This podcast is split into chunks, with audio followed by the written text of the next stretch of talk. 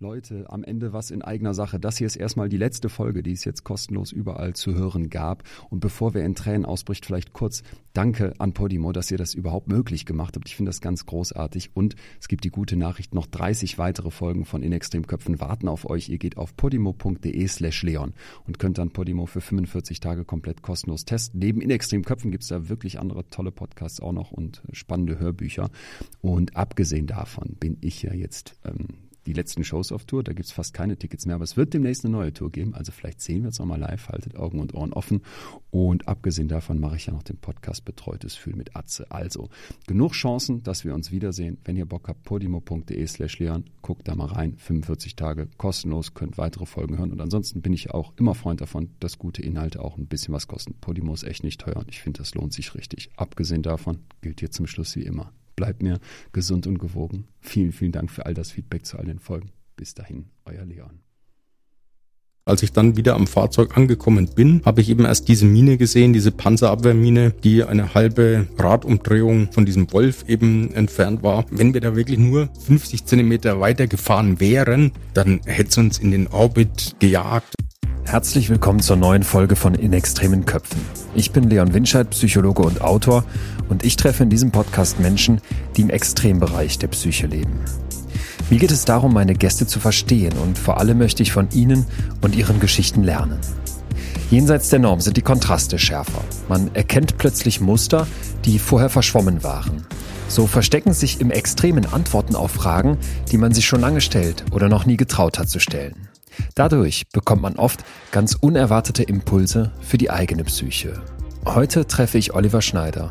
Oliver ist ein ehemaliger KSK-Soldat und so viel Nervenkitzel und Abenteuer, wie er während seines Dienstes erlebt, das erfährt der Rest von uns wahrscheinlich im gesamten Leben nicht. Über Jahre hat sich Oliver in den gefährlichsten Regionen der Welt aufgehalten. Gebiete, in denen dich in jeder Minute und Sekunde eine Kugel treffen kann, waren sein Zuhause. Die Erfahrungen, die er uns davon berichten wird, sind mehr als krass. Pam pam und dann pam. Zwei schnelle Schüsse in die Brust und einer in den Kopf. So eliminiert Oliver Kriegsverbrecher. Als ich ihn frage, ob auch ich dazu in der Lage wäre, einen Menschen so umzubringen, hat er eine klare Antwort. Fest steht, das Töten muss man trainieren. Wie KSK-Soldaten das machen, das wird Oliver uns berichten. Heute leitet er eine Sicherheitsfirma in München. Sein Job ist es, Geiseln zu befreien, die von Piraten entführt werden. Noch immer der Drill, noch immer die Gefahr. Und spätestens, wenn Oliver anfängt, davon zu erzählen, können wir ziemlich viel von ihm mitnehmen. Denn der Mann ist Experte im Umgang mit Extremsituationen und Krisenmanagement. Wenn alles brennt, dann kommt Oliver Schneider. Wie man die Ruhe bewahrt, wenn die Lage aussichtslos scheint wie man besteht, wenn der Druck maximal ist. Das werden wir heute lernen in einem regelrechten Krimi aus Krieg, Entführungen und Lösegeld. Oliver, wenn du hier so vor mir sitzt, habe ich sofort das Gefühl, das ist ein, ist ein Brecher. Ja, boah, boah, boah. im positiven Sinne und zwar insofern, als dass du hier mit breitem Kreuz sitzt und ich mir das auch schon emotional vorstellen kann, dass man sich als KSK-Soldat ein ganz schön hartes, ein ganz schön dickes Fell zu legen muss, eine harte Schale braucht. Gibt es äh, trotzdem in deiner Erinnerung Momente, wo du sagen würdest, da war es vielleicht kurz davor, dass dieses dicke Fell durchdrungen wurde, dass es so emotional richtig in deinem Kopf noch nachhalt? Ja, also ist ja alles schon ein bisschen her, aber ich gebe dir recht, ähm, das ist die harte Schale, der harte Kern. Keiner ist ja immer hart, jeder hat seine weiche Seite, ich auch. Und äh, ja, beim KSK gab es unterschiedliche Situationen, in denen diese Weichheit äh, sich auch ihren Weg gebahnt hat. Was bleibt mir oder was ist mir da in Erinnerung geblieben? Mir ist, äh, um dieses Weiche nochmal so ein bisschen zu äh, herauszustellen und zu betonen, ist mir in Erinnerung geblieben, dass wir in einem äh, Seitental im Kosovo waren. Es war sehr heiß, so wie am heutigen Tag. Es war ja auch Juni. Und wir sind in dieses Seitental gefahren als erste NATO-Soldaten, die überhaupt dort unten ja im Einsatz waren in dieser Gegend. Und äh, es sind äh, Menschen herausgesprungen, die ein Handzeichen gegeben haben und das Handzeichen war die Hand zum Mund geführt. Das heißt, die hatten einfach ganz unbändigen Hunger und haben uns gebeten, sie zu verpflegen. Und da waren eben äh, Kinder dabei, da waren Frauen dabei, da waren Alte äh, dabei und äh, das war so ein bisschen dieses äh, oder hat dieses Weiche in dieser harten Schale damals äh, schon ja angekratzt. Ja, und wir haben es dann so organisiert, dass wir zumindest Tage später, drei, vier Tage später, haben wir dann die Holländer gebeten, doch mal in dieses Seitental zu fahren und da Verpflegung bereitzustellen für die dortige Bevölkerung. Das hat dann auch wunderbar geklappt. Wiederum ein paar Tage später sind wir da wieder hochgefahren in dieses Seitental und da wurden wir wie so eine Art Befreier Bürgermeister nach einer erfolgreichen Wahl gefeiert. Man hat uns da mit Blumen beworfen. Das sind Szenen, die bis heute äh, nachwirken. Ja. Deswegen seid ihr aber normalerweise nicht da. Nö, wir waren, wir waren da, um auch da einen Mix an Aufträgen durchzuführen. Es waren, oder der Auftrag lag darin, sogenannte Schlüsselinformationen zu gewinnen und diese dann bereitzustellen für die militärische und für die politische Führung. Eine Schlüsselinformation war zum Beispiel das Erkunden von Strecken von Straßen, waren die noch befahrbar? Ist diese Brücke noch befahrbar? Wurde die gesprengt? Wo sind Minen verlegt? Stimmen die Zeichnungen, die wir hatten, die wir von der serbischen Armee bekommen haben, mit der Realität überein? Sind da irgendwo Minen vergraben, wo sie eigentlich nicht vergraben sein sollten? Haben sich irgendwo sogenannte Kriegsverbrecher versteckt, von denen wir bereits wussten? Das waren so diese, oder das war so dieser Informationsmix, den wir aufklären sollten. Diese Informationen sollten wir gewinnen und dann zur Bewertung bereitstellen. Wenn du jetzt sagst, so verschiedenartig sind die Aufgaben, die ihr da abzuarbeiten habt, was sind dann die, wo du sagen würdest, da geht's dann an die Grenzen, dafür seid ihr trainiert? Das ist definitiv, und das äh, hat das KSK jetzt auch ja, verschiedentlich gemacht, auch in Afghanistan, die Festnahme von Terroristen. In unserem Fall waren es eben Kriegsverbrecher, die von der UNO, vom UN-Tribunal ausgeschrieben waren, äh, wo wir ja, Erstinformationen hatten, dass es die gibt. Wir hatten auch Erstinformationen über die Gräueltaten, die angerichtet wurden durch diese Personen. Was war das? Ja, zum Beispiel der eine, den wir dann gefangen haben, das war ein, Arzt, der sich eben an albanischen Kindern vergangen haben soll, diese möglicherweise auch durch Spritzen tot injiziert hat. Aber du bekommst dann als Soldat eben nur diese Information und kannst es nicht wirklich verifizieren, ob an diesem, an diesen Vorhaltungen was dran ist. Du kannst dann nur sagen, ja, den gibt's noch, diesen Arzt, der praktiziert da noch, der hat da noch sein Haus, in dem unten seine, seine Praxis drin ist. Und das haben wir identifiziert. Und der Soldat, der dann zugreift und diesen Einsatz plant, ist nicht der Richter. Derjenige, der da festgenommen wird, wird dann dem Gericht übergeben. Und in unserem Fall war es dann eben wirklich das ähm, Hager Kriegsverbrecher-Tribunal. Jetzt stelle ich mir das so vor, weil man diese Szenen irgendwie immer nur so aus Filmen kennt oder aus irgendwelchen krassen Serien. Da ist dann so eine Sturmtruppe mit Helm, Maschinenpistolen, Rambock äh, mhm. kramt die Tür ein und holt den Arzt heraus? Oder wie, wie läuft das ab für jemanden, der da dabei ist? Ja, genau so eigentlich. Und auch uneigentlich.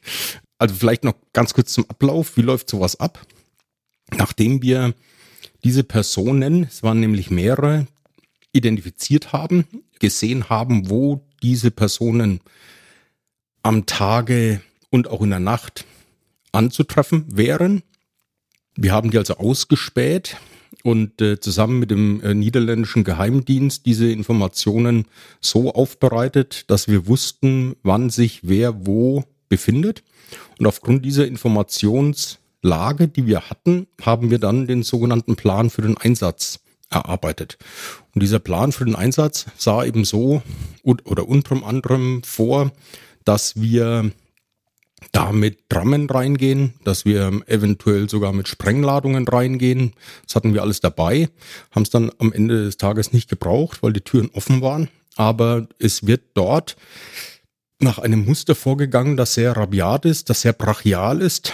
Denn du musst diesen, diesen Überraschungseffekt und diese, diesen Einsatz von Gewalt entsprechend ad hoc auch abrufen und umsetzen können, um dann deinen Erfolg erzielen zu können. Und dabei sind die Taktiken des KSK zur Festnahme von solchen Personen nicht anders als die jetzt von der GSG 9 oder dem SEK. Das Einzige, was unterscheidet, und das ist ein wesentlicher Unterschied, ist das Umfeld, das Surrounding. KSK bewegt sich im gefährdeten Umfeld. Das heißt, aus jeder Ecke könnte sofort auf dich geschossen werden, während das SEK oder die GSG 9 ja, mit ihren Bussen mehr oder weniger bis vor die Eingangstüre fahren kann und dann den Zugriff durchführen kann. Das soll das nicht schmälern oder den Einsatz und die Taktiken der SEK und GSG 9 Jungs nicht schmälern. Äh, es soll nur herausstellen, dass das KSK eben auch im Bereich der Einsatzvorbereitung noch anderen Gefährdungen unterliegt. Wir haben dann diesen Einsatz eben entsprechend vorbereitet in einer alten Lagerhalle ein paar Kilometer entfernt und haben dort diese, diese Festnahme durchgespielt, trainiert über Tage und ja, und so war das. Dann nimm uns mal mit rein in deinen Kopf, weil ihr seid in einem Gebiet, wo, wie du gerade schon beschrieben hast, die ganze Zeit eine Kugel dich treffen könnte und dann bist du tot.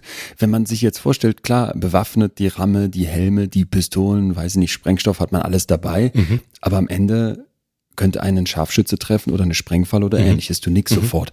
Was geht dir durch den Kopf, wenn ihr dann auf so ein Haus zufahrt?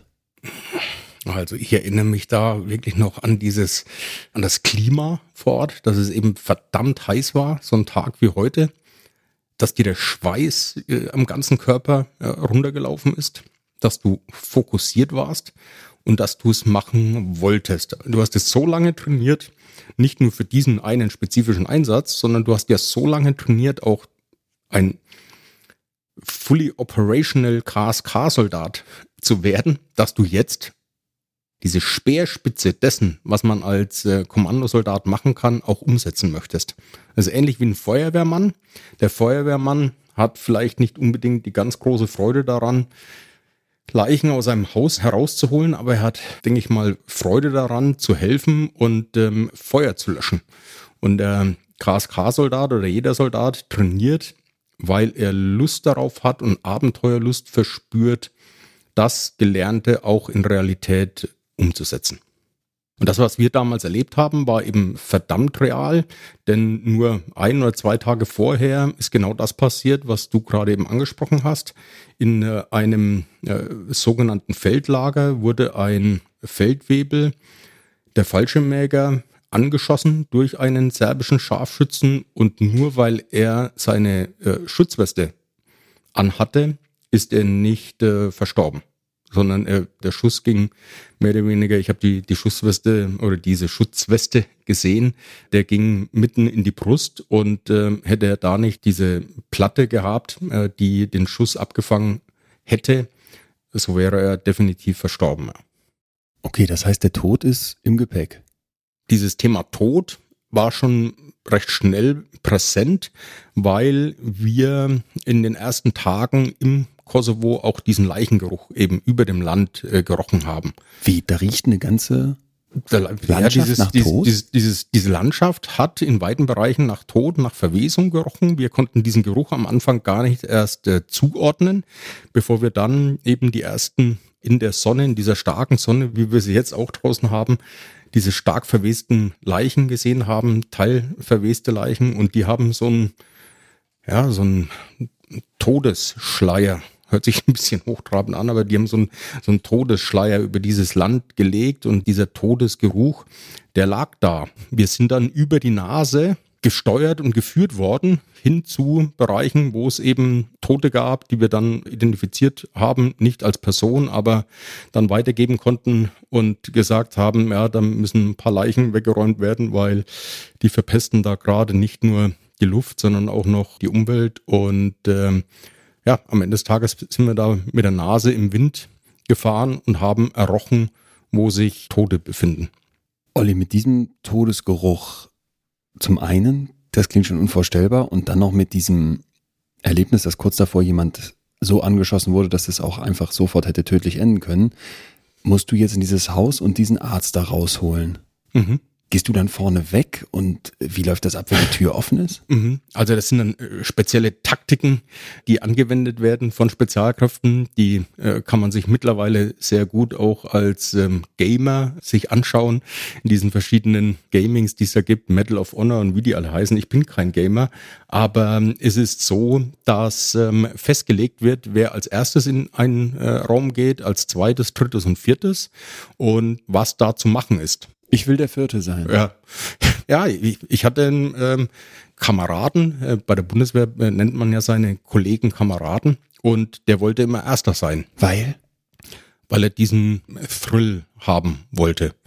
Und ähm, es war dann auch so, dass er als Erster da rein ist und ähm, konnte dann recht schnell mit speziellen Techniken, auf die ich nicht weiter eingehe, diesen Kriegsverbrecher überwinden, alle anderen, die dann danach in diese Räume reingegangen sind, haben dort ebenfalls ihre Aufgabe wahrgenommen. Es wurde außerhalb des Gebäudes geschossen, weil wir die Befürchtung hatten, dass wir wiederum beschossen werden, weil diese ganze Ortschaft, in der wir uns befunden haben, voll war mit Waffen, mit illegal angehäuften Waffen.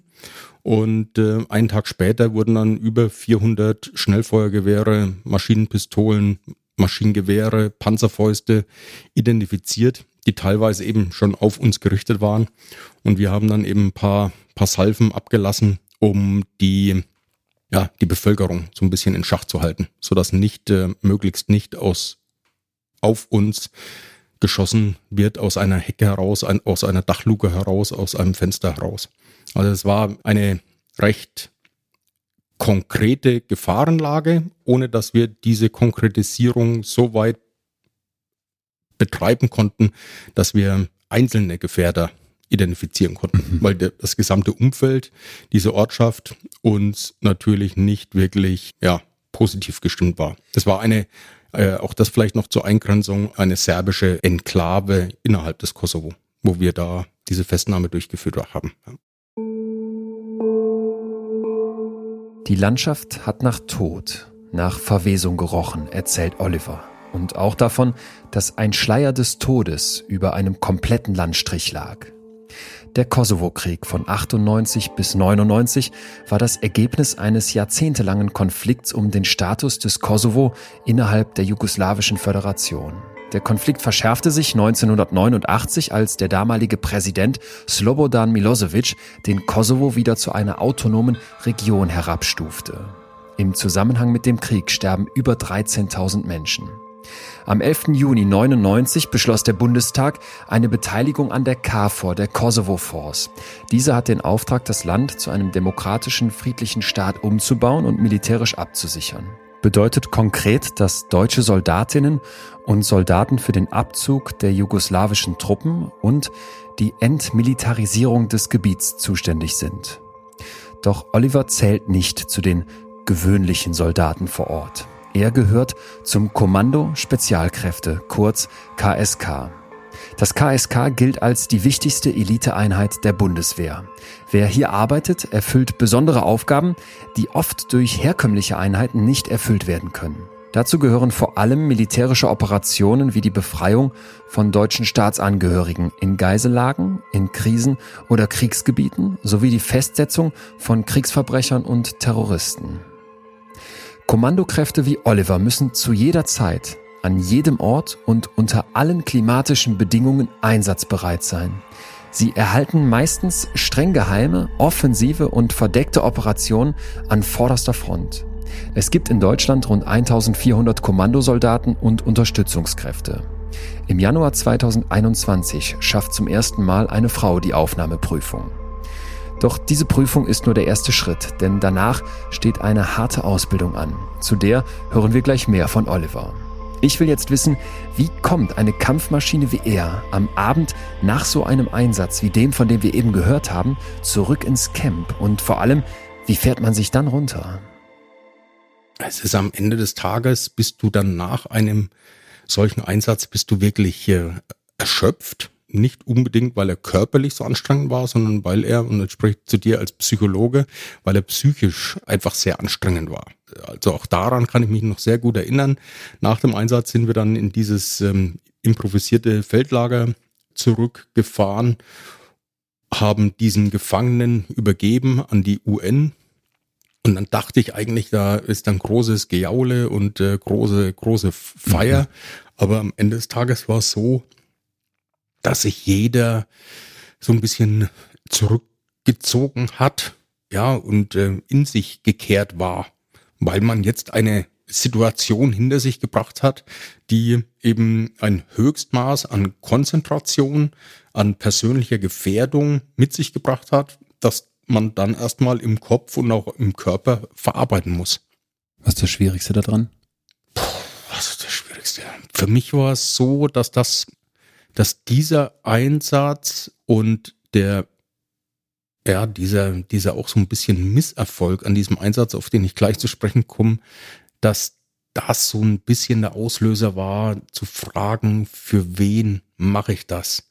Bevor es zum Einsatz ging, war ich ähm, davon überzeugt, dass das alles richtig ist und dass das ja das ganz große Indianerspiel ist. Wenn man dann aber mit der Realität konfrontiert wird und mit den Gefahren, und da spreche ich jetzt nicht nur von dieser Festnahme, sondern mit unterschiedlichen Gefahrensituationen nach dem Einsatz oder während dem Einsatz, war es dann für mich so, dass ich mich wirklich äh, gefragt habe, warum mache ich das Ganze und für wen mache ich das? Also man wird so ein bisschen, ich will nicht sagen in sich gekehrt, aber auch der härteste geht so, ja, zumindest, ähm, äh, ja, so, er stellt Fragen, äh, er wird ähm, reflektierter und jeder beantwortet dann die Fragen unterschiedlich. Dann gibt es viele, die sagen, mhm. ja, das ist so und ähm, deshalb bin ich ja Soldat geworden und äh, gerne weiter.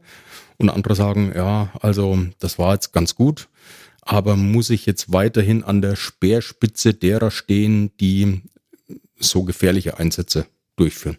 Was ist schiefgelaufen? bei dieser Schiefgelaufen ist, dass wir den zwar festgenommen haben, insgesamt waren es an dem Tag drei, die wir festgenommen haben. Also nach dem Einhaus geht ihr nochmal zwei andere? Äh, es war ein äh, paralleler Einsatz. Okay. Das heißt, eine, die äh, Kompanie hatte drei parallele Einsätze. Alles klar. Und es wurde neben einem Arzt, wo ich eben dabei war, auch noch ein Lehrer und der ehemalige Bürgermeister festgenommen.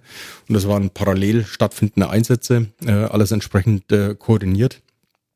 Und ähm, schiefgelaufen ist an dem Einsatz nichts. Äh, es wurde keiner äh, verletzt. Der Arzt war unverletzt, neben ein paar äh, Prellungen und ein paar Quetschungen. Aber es hat am Ende des Tages in Den Haag nicht gereicht, die gegen ihn erhobenen Vorwürfe so zu festigen und ähm, äh, so zu erheben, dass sie gerichtsfest waren. Okay, ja. Und dann wurde der eben ein paar Monate oder lass es ein Jahr später sein, auch wieder freigelassen. Und es ist dann, dass du dich hinterfragst, weil vor dem Gericht jetzt nicht die Schuld geklärt werden konnte, du im Zweifel jemand Unschuldiges rausgeholt hast, ja, oder? Ja, ja, ja, also schon so nach dem Motto, mit welchen Informationen sind wir da rein und mit welchem Informationssetup wurden wir ausgestattet, um so einen gefährlichen Einsatz durchzuführen der dann am Ende eben erfolgreich durchgeführt wurde. Aber das Ergebnis oder der Erfolg, wenn ich den Erfolg etwas äh, größer sehen möchte und ähm, jenseits auch noch dieser, dieser Festnahme mhm. sehen möchte, dass dann der ganz große Erfolg, nämlich das Ding festmachen und die Gerichtsverwertbarkeit sicherstellen, eben nicht gegeben war. Das heißt, er ist einfach nicht aufgrund unserer Informationen, die wir oder aufgrund der Informationen, die wir hatten, konnte man ihm nicht nachweisen, die Taten, die man ihm vorgeworfen hat. Wir allerdings sind als Soldaten da rein mit dem Bild, dass es sich um einen Kindermörder handelt. Konnte ja. aber am Ende des Tages nicht belegt werden. Ja. Und das stelle ich mir heftig vor. Ist es so, dass du einen Krieg schon mal getötet hast? Also wir haben geschossen an verschiedener Stelle. Ich selber bin mir sehr sicher, dass ich nicht getötet habe, weil die Entfernung da zu weit war. Und ähm, ich mache da am Ende des Tages auch drei Kreuze, dass es äh, nicht dazu kam. Andere, die länger dann dabei waren, die andere Einsätze durchgeführt haben, die mussten töten. Ja, also Gott sei Dank, sage ich mal, war es bei mir so, dass es nicht der Fall war. Trainiert ihr das Töten? Ja, natürlich. Du bist ähm, äh, als Kommandosoldat schießt du so viel oder das Kommando Spezialkräfte schießt mehr als eine gesamte deutsche Heeresbrigade pro Jahr. Verschießt mehr Schuss als eine ganze Brigade im Jahr. Und ähm, du wirst als KSK-Soldat natürlich darauf trainiert zu töten. Es ist dann die, ja, die Spitze dessen, was möglich sein kann. Mhm. Deshalb gibt es im KSK eben diese Schießhäuser. Es gibt diese Schießhäuser auf verschiedenen Truppenübungsplätzen, wo nichts anderes trainiert wird. Schnelles, genaues Schießen in verschiedenen Belastungssituationen unter Stress, sowohl mit der Langwaffe, sprich mit dem Gewehr, als auch mit der Pistole. Und deshalb fühlst du dich auch relativ sicher. Und das ist auch gut so, dass es so ist, dass du so viel schießt. Denn dieses Schießen können in verschiedenen Situationen, unter verschiedenen Belastungssituationen, das ist deine Lebensversicherung als Soldat. Du musst schneller sein als der andere und besser. Sprich beim Betreten des Hauses im Kosovo, wo ihr diesen Arzt rausholen ja. müsst, wollt, ja. sollt, hätte jetzt irgendwie ein Typ einfach um die Ecke kommen können mit einer geladenen Waffe, dann wärst du in der Lage gewesen, dem ins Gesicht zu schießen oder wie ja. bringt man so jemanden? Ja.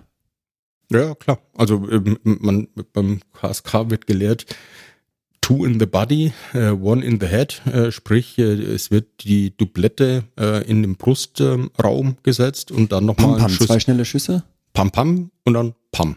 Also zwei schnelle Schüsse in die Brust und einen dann nochmal in den Kopf.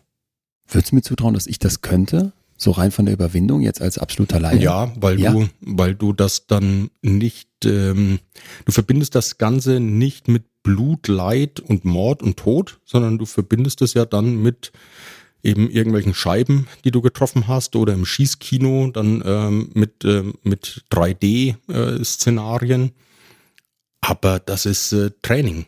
Und ähm, das ist, äh, das ist, ähm, ja, du wirst darauf konditioniert und du wirst darauf äh, trainiert. Wenn man dann sowas Heftiges durchlebt hat, wie sagt man dann abends, jetzt muss ich aber irgendwie wieder runterkommen, jetzt muss ich irgendwie auch an den nächsten Tag denken und irgendwie auch als Mensch, mhm. der in dieser Situation in so mhm. eine Maschinenmodus vielleicht schaltet, mhm. wieder klarkommen. Wie schaffst du das? Ja, das sind ganz unterschiedliche Techniken, die sich da die Soldaten angewöhnen. Bei mir und bei vielen anderen war es definitiv der Sport. Das heißt, ähm, nach den Einsätzen oder auch nach den Trainings gehst du dann einfach nochmal ins Fitnessstudio oder in den Fitnessraum. Du gehst laufen, du gehst schwimmen, du gehst Radfahren. Also du machst den Kopf frei durch Sport. In Verbindung auch vielleicht mit Gesprächen mit Gesprächen mit dem Psychologen, den es ja auch im KSK gibt, der mhm. auch nach den Einsätzen zur Verfügung stand, wo man genau diese Belastungsszenarien ja, erörtert hat. Und das fand ich damals spannend, weil das war ganz neu damals in der Bundeswehr, dass es diese sogenannten Truppenpsychologen gab. Und das KSK war der erste Verband, der sowas hatte. Und ähm, ja, du, du, äh, also es ist sehr unterschiedlich. Aber ich glaube, dieses Thema durch Sport diesen Kopf wieder klar machen, ja. durch Gespräche, äh, aber auch, und das ist ja etwas, was, was so ein bisschen Misskredit gegangen ist äh, in den letzten Jahren, auch durch harte Partys, die es auch danach gab. Das alles dient der Stressbewältigung. Das heißt, man hat dann da irgendwie diesen Tag durchgelebt, geballert und diese krasse Situation, die du eben beschrieben hast, durchlebt, überlebt. Es hätte tödlich sein können, das ist ja klar. Mhm. Hat den Verbrecher, mutmaßlichen Verbrecher abgeliefert mhm. und dann abends geht man eine Runde joggen, spricht eine halbe Stunde mit dem Psychologen und dann wird gesoffen. Also, es macht nicht jeder und es machst du auch nicht jeden Tag. Ja. Aber es war schon so, als wir dann aus dem Einsatz zurück waren und die Kompanie dann zu Hause war, und die Waffen wurden abgegeben, äh, die Ausrüstung war wieder gereinigt und wieder zurück. Ja, dann setzte dich zusammen und dann haben wir eine, eine Grillparty gemacht und haben da jetzt uns nicht in Bewusstlosigkeit getrunken, aber es gab dann eben zur Feier des Tages gab es dann eben ein Fässchen Bier und Grillwürste und ähm, dann wurde der eigene Erfolg äh, gefeiert und begossen. Mir geht gerade ein Satz die ganze Zeit nicht aus dem Kopf, nämlich dieser eine Kollege von dir, der sagt, ich will unbedingt als erstes rein. Mhm dieser Drill. Mhm. Und damit natürlich auch dieses potenzielle Ja, wenn da gleich einer um die Ecke kommt, dann two in the body and one in the head. Mhm. Braucht es für so eine Art von Job nicht ein Klima, wo dieses militärische, dieses kameradschaftliche, dieser mhm. krasse Zusammenhalt, dieses an vielen Stellen nicht hinterfragen, sondern gehorchen und umsetzen, braucht es das nicht da? Und ist da nicht der Weg relativ kurz zu dem, mhm. was dann irgendwie so ins Rechte kippen kann? Also du brauchst ein gewisses Maß an Vaterlandsliebe, ansonsten wirst du nicht Soldat. Ansonsten wirst du nicht Polizist. Ansonsten wirst du nicht Diener des Staates. Das ist meine feste Überzeugung. Da dieses Dienen und für den Staat sich einsetzen ja auch per se mittlerweile so ein bisschen aus der Mode gekommen ist, ist die Bundeswehr auch aufgrund der Tatsache, dass sie gerade im Bereich der PR für und mit dem KSK ganz schlecht aufgestellt ist. Eröffnet sie Flanken, die man hätte schon längst schließen können. Nämlich über Erfolge sprechen, über die Ausbildung sprechen, über Einsätze sprechen. Nicht über rechte Chatgruppen, über potenzielle Flaggen, die, die, über die, verschwundene es. Munition. Es gibt, es gibt auch bei Siemens rechte Chatgruppen, es gibt ja. auch bei BMW AfD-Wähler, es gibt bei Siemens AfD nahe ja. Strukturen. Ich glaube, dass du nochmals ein gewisses Maß an Patriotismus in dir haben musst, um zu dienen sei es als Polizist, sei es als, ähm, als Soldat. Und äh, das ist eine Angriffsstelle für Teile der Medien, die dann eben auch nicht erkennen, dass es da irgendwelche Erfolge gibt, sondern es kommt ja immer nur, da gibt's wieder rechte Zusammenrottungen, rechte Chats etc. Ich will ja gar nicht verneinen, dass es das nicht gibt. Ja. Aber es gibt eben auch Positives, das geleistet wurde, sei es in Afghanistan, sei es damals im Kosovo oder in anderen Einsatzgebieten, wo die Bundeswehr, angeleitet von der Politik, überhaupt gar nicht über diese Erfolge erzählen durfte. Das heißt, aus politischer Feigheit heraus erzählt man nicht über Einsätze des KSK. Franzosen, Amerikaner, Engländer machen das völlig anders. Da wird am Tag danach wird erklärt, wer im Einsatz war, mhm. nämlich der, das SAS oder der, die, RPMA der Franzosen hat in Mali ein Nest an Terroristen ausgehoben. Dabei sind ums Leben gekommen der Staff Sergeant so und so und der Sergeant-Chef so und so. Das heißt, es wird die Truppe gleich ein ganz anderes Licht gerückt als bei ja. uns, wo eben geschwiegen wird. Und überall dort, wo ich schweige, mache ich ein anderes Kommunikationsfenster auf und das wird eben dann besetzt durch vermeintliche oder auch echte äh, Skandale. Du wirst trainiert zu töten, sagt Oliver ganz klar. Und wenn wir uns nochmal vor Augen führen, dass Spezialkräfte wie er in Häuser rein müssen, um Kriegsverbrecher festzunehmen, mit der klaren Gefahr, dass sie permanent selbst ins Feuer geraten können, dann macht es doch Sinn, dieses Töten zu trainieren, oder?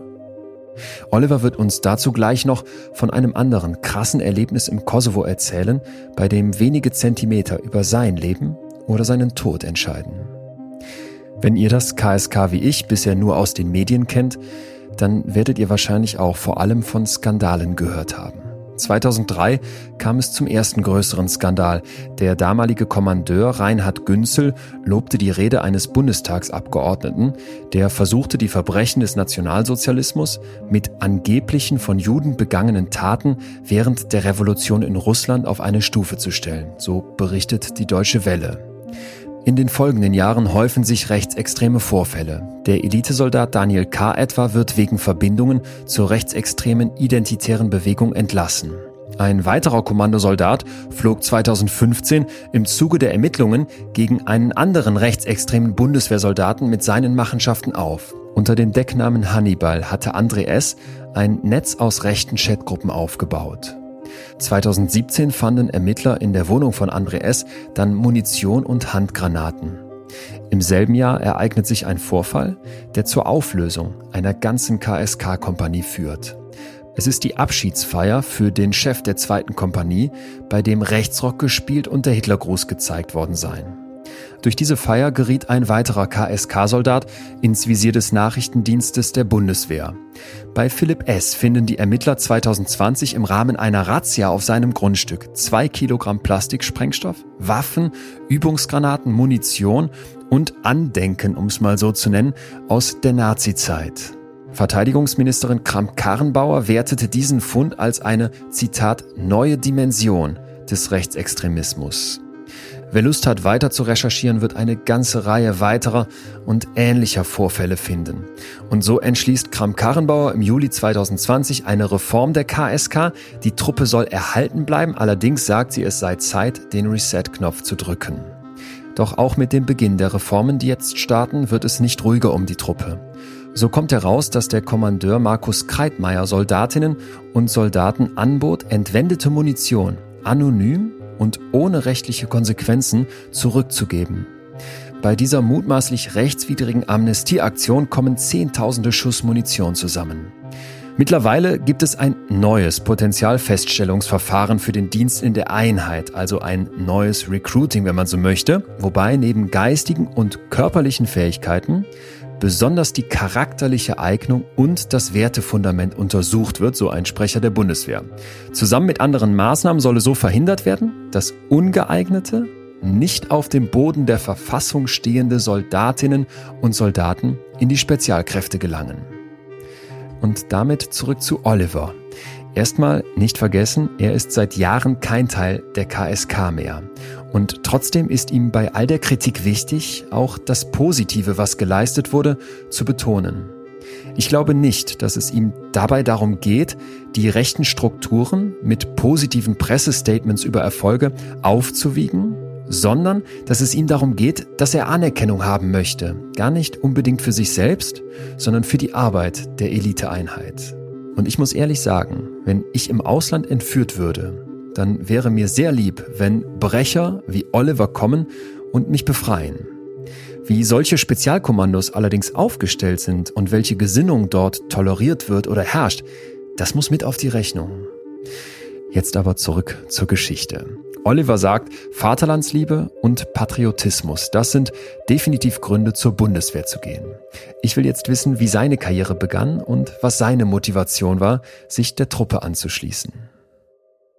Also da bin ich auch völlig bei dir. Das ist ähm, eine ganz individuelle Entscheidung. Mhm. Und bei mir war die Entscheidung, Soldat zu werden, die war nicht da. Ich bin als Wehrpflichtiger zur Bundeswehr gegangen. Und zwar in meiner Heimatgemeinde in Franken. Äh, man hört es ja auch an meinem rollenden R. In Ebern bin ich nach meiner Schulzeit bin ich dann zu den Panzergrenadieren eingezogen worden als Wehrpflichtiger. Und ähm, dort habe ich dann die Bundeswehr kennengelernt. Ich habe kennengelernt, äh, was es heißt, mit äh, verschiedenen Menschen aus verschiedenen Ecken Deutschlands und nicht nur geografisch, sondern auch soziologisch auf einmal zusammengeworfen zu werden in einer Stube mit acht Mann, was es heißt, ähm, ja, da die ersten Märsche zu absolvieren, äh, Hindernisbahnen zu schießen, Sport zu treiben. Und dieser Mix, der hat mir gefallen. Mir hat also gefallen dieser körperliche Aspekt. Ja. Mir hat gefallen dieses ähm, draußen sein, also viel an der frischen, an der frischen Luft in der Natur als Panzergrenadier. Mir hat gefallen dieses Zusammenwirken in einer Gruppe, in einer, in einem Zug, in einer Kompanie. Und ähm, ja, mir hat dann natürlich auch gefallen, dass sich da was bewegt hat, wenn da geschossen wurde, wenn Schützenpanzer da geschossen haben. Dann hat mir das gefallen und was mir auch noch gefallen hat, war, dass man mit relativ jungen Jahren in eine Führungsverantwortung treten konnte, wenn man es denn wollte. Das heißt, ich war Wehrpflichtiger, ich habe mir das alles erstmal ein Jahr angeschaut und habe dann entschieden, noch ein Jahr dran zu hängen als sogenannter Reserveoffizieranwärter. Also insgesamt zwei Jahre zu dienen. Und mit dieser Entscheidung in diese Reserveoffizierlaufbahn zu gehen, machst du dann deine ersten ja, Führungslehrgänge. Okay. Ja, und so hat sich das immer weiter hochgesteigert. Nach den zwei Jahren war es dann für mich klar, ich bleib dabei, weil ich für mich erkannt habe, das war das Richtige. Ich habe da auch nochmal so ein bisschen Orientierung bekommen, weil ich wirklich nicht wusste, was ich nach dem Abitur machen sollte. Und dann kam die Bundeswehr und das war für mich eine schöne Möglichkeit, dort all das zu machen, was mir Spaß gemacht hat. Wie gesagt, viel Sport, das Interagieren in Gruppen, das Draußensein, das hat mir Spaß gemacht. Und deshalb ist es so schade, dass es diese Wehrpflicht jetzt nicht mehr gibt. Da so dieser erste Fuß in der Tür. Mhm. Wie wird man jetzt KSK-Soldat? Mhm. Was muss man mhm. da so mitbringen? Und ja, vor allem, was wird einem beigebracht? Ja, es ging, es ging dann äh, eben immer weiter. Ich war dann als junger Leutnant bin ich dann zu den äh, Fallschirmjägern gewechselt, hatte noch eine Zwischenstation bei den Jägern. Also es ging immer weiter und äh, habe dann Einzelkämpferlehrgang besucht, habe den Fallschirmspringerlehrgang besucht. Und bei den Fallschirmjägern war es dann so, dass auf einmal die Info kam, Deutschland stellt wirkliche Spezialkräfte auf. Deutschland hat es gemacht, äh, weil damals deutsche Staatsbürger von Belgiern gerettet werden mussten in Schwarzafrika und evakuiert werden mussten, weil Deutschland diese Fähigkeiten nicht hatte. Und damals hat sich die Politik dann dazu durchgerungen, Spezialkräfte aufzubauen. Und als das klar war, dass die aufgestellt werden, war es für mich wiederum klar, dahin zu gehen, weil ich gefordert werden wollte, weil ich mehr machen wollte als das, was ich eh schon gemacht hatte, weil ich fit war, weil ich diese Fitness und diese Herausforderungen dann auch in höchster Potenz gesucht habe. Ja. Und deshalb ähm, habe ich mich dann beworben, zum KSK zu gehen. Und du musst ja dann eben dieses sogenannte Eignungsfeststellungsverfahren erfolgreich hinter dich bringen. Und damals war es die ich war in der dritten Eignungsfeststellung, die es jemals überhaupt beim KSK gab und da wusste keiner, wie das abläuft. Man wusste nur, dass es hart wird. Ich konnte mir es nicht vorstellen, dass es so hart wird, wie es dann am Ende des Tages war. Ja, am Ende des Tages der, der Wille war da, das zu machen. Ist denn dann aber, weil jetzt gerade eine Aufzählung war, ich suche diese Herausforderung, ich will mich dann da beweisen, ich suche die maximale Potenz, in deiner Aufzählung an keiner Stelle hey, ich will da irgendwie Geiseln befreien um des Friedens willen. Also es, es klingt jetzt eher so auch wie, wie dieser Kollege, den du eben beschrieben hast, wo mhm. dieser Drill so im Vordergrund mhm. steht. Äh, ja, ich hab Bock, mhm. ne? Und mhm. jetzt gib mir mal die dicken mhm. Wummen und die ganz krassen Missionen. Mhm. Doch, das war natürlich auch dabei. Du willst unter Beweis stellen, dass du fähig bist, bei den Spezialkräften mit dabei zu sein. Und du willst dann die ganz krassen Sachen machen. Du willst dann in der Nacht aus dem Flugzeug springen, du willst Türen sprengen, du willst Decken sprengen, du willst dich aus dem Hubschrauber abseilen, du willst ähm, ja eben auch diese Geiselbefreiungslagen durchführen. All das willst du machen und die Wahrscheinlichkeit, dass du in den Einsatz gehst, war damals eben im KSK am größten. Das heißt, ich wollte mit dem KSK in die harten Missionen. Ja, das war, war da, dieser Wunsch. Jetzt war aber wieder in der Aufzählung an keiner Stelle, hey, ne, ich möchte Frieden sichern, ich möchte was für mein Land nee, tun, sondern. Frieden sichern willst du da, willst du da nicht. Du willst. Ähm, das ist ja ähm, sehr ehrlich, das so zu sagen. Also, weil ich kann das nachvollziehen, dass man dann sagt, man steigert ja. sich da rein und will halt kämpfen und jetzt die krassen ja. Aktionen bringen. Ja. Frag mich dann aber manchmal, wenn man so von außen auf die Bundeswehr guckt und mhm. es halt heißt Verteidigungsarmee und im, im mhm. Dienste des Landes und so weiter, mhm. dann kann ich mir das auf so einer strukturellen Ebene zwar vorstellen, mhm. denke aber genau wie du es jetzt gerade mhm. schilderst, auf der individuellen Ebene ja. brauche ich Leute, die, ja. ich sag's jetzt mal ganz stumpf, Bock haben ja. zu schießen, aus Flugzeugen zu springen und Sprengsätze an Terroristenhäusern anzubringen. Ja. Ja, okay. Ja, brauchst du? Ja. Da ist ja keiner unterwegs und sagt hier, ah, ich will jetzt Frieden schaffen. Nee, da sind die Jungs und mittlerweile halt auch Mädels, die sagen hier, ich will den geilen Scheiß. Und ähm, ich will ballern? Ich will ballern. Ähm, und ich will hier, ähm, ich will auch das Abenteuer erleben. Ja. Bei den Engländern gibt es so ein schönes Motto, Join the Army and see the world. Und ähm, ja, das wollte ich auch. Also hier an der Speerspitze dienen und dann Abenteuer erleben. In deinem Buch der Wille entscheidet, zitierst du jemanden, einen Kommandeur, der sagt, die Ausbildung bei der KSK gilt als das Härteste, was man Menschen in einer Demokratie zumuten darf.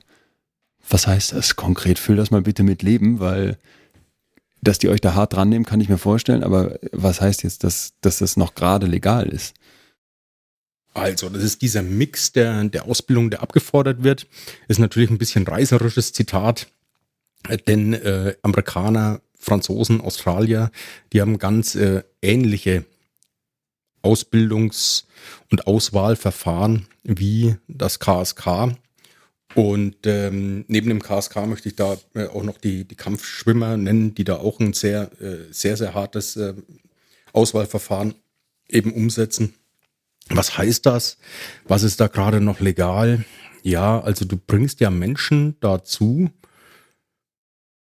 so ein bisschen über sich hinaus zu wachsen und Gefühle so ein bisschen, ja, zur Seite zu legen, mhm. die sie im normalen Leben, wenn diese dann auftreten würden, einfach sagen, äh, jetzt reicht's, ähm, äh, jetzt setze ich mich hier auf den Campingstuhl, äh, ich grill mir jetzt eine Wurst, trinke ein Bier und, und gut ist. Wenn du also an einem Tag, der 24 Stunden hat, 22 Stunden davon marschierst, rennst, schwere Lasten trägst und das mehrere Tage hintereinander, wenn du dich dann in eine in ein Gefangenenszenario begeben musst, wo du verhört wirst, wo du 36 Stunden lang an irgendwelchen Wänden lehnst, ohne dich bewegen zu dürfen, wenn du unter Entzug von Schlaf und Essen eben diese Höchstleistungen bringen musst, dann sind das Leistungen, die sonst kein normaler Mensch erbringen wird, es sei denn, er ist in einer Notsituation. Und genau darauf zielt das Ganze. Solche Situationen, die ich vergleiche das immer mit, und da gibt es in meinen Augen wirklich nur Bergsteiger, also Hochalpinisten, die die ganz harten Geschichten machen, also auf dem K2 klettern oder wie seinerzeit Messner der musste auch diese Art von Belastung über sich ergehen lassen. Er musste sie in Kauf nehmen und er musste es dann auch überwinden. Und kein Sportler muss so weit gehen. Also wenn du Olympionike wirst, musst du nicht mit Essens- und Schlafentzug klarkommen. Mhm. Du musst nicht so weit marschieren und Lasten tragen, dass du glaubst, dir deine Wirbelsäule bricht gleich. Weil die Lasten so schwer sind. Du hast danach ja auch keinen, der dich irgendwie massiert oder der dir ein Ernährungsprogramm äh, zur Verfügung stellt, sondern du musst da selber durch.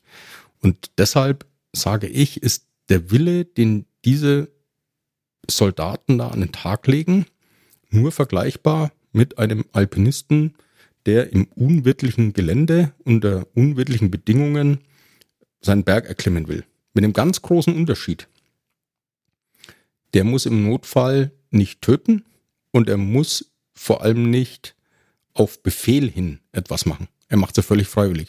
Messner ist ja nicht auf irgendeinen Befehl hin auf dem Mount Everest gestiegen und er musste auch nicht ähm, in der Lage sein und willens sein, wenn es hart auf hart kommt, zu töten. Das kommt jetzt bei den Spezialkräften noch dazu. Und dieses Eignungsfeststellungsverfahren der Bundeswehr beim KSK aber eben auch bei den Kampfschwimmern, ist auch nicht zu vergleichen mit den Eignungsfeststellungsverfahren der Polizei. Die sind viel stärker auf sportliche Höchstleistungen, auf ähm, äh, koordinierende Leistungen ausgelegt, als äh, das beim KSK. Beim KSK musst du da musst du an die Grenze gehen und da ähm, ist Sport ein Bestandteil, aber wenn ich zur GSG 9 will, muss ich nicht fünf Tage lang 22 Stunden bei sechs Stunden Schlaf über eine Woche lang irgendwelche Kisten oder Schlauchboote durch den Schwarzwald tragen. Das muss der nicht. Okay. Der muss gut sein im Laufen, Springen, Klimmzüge machen. Koordinativ muss der gut sein.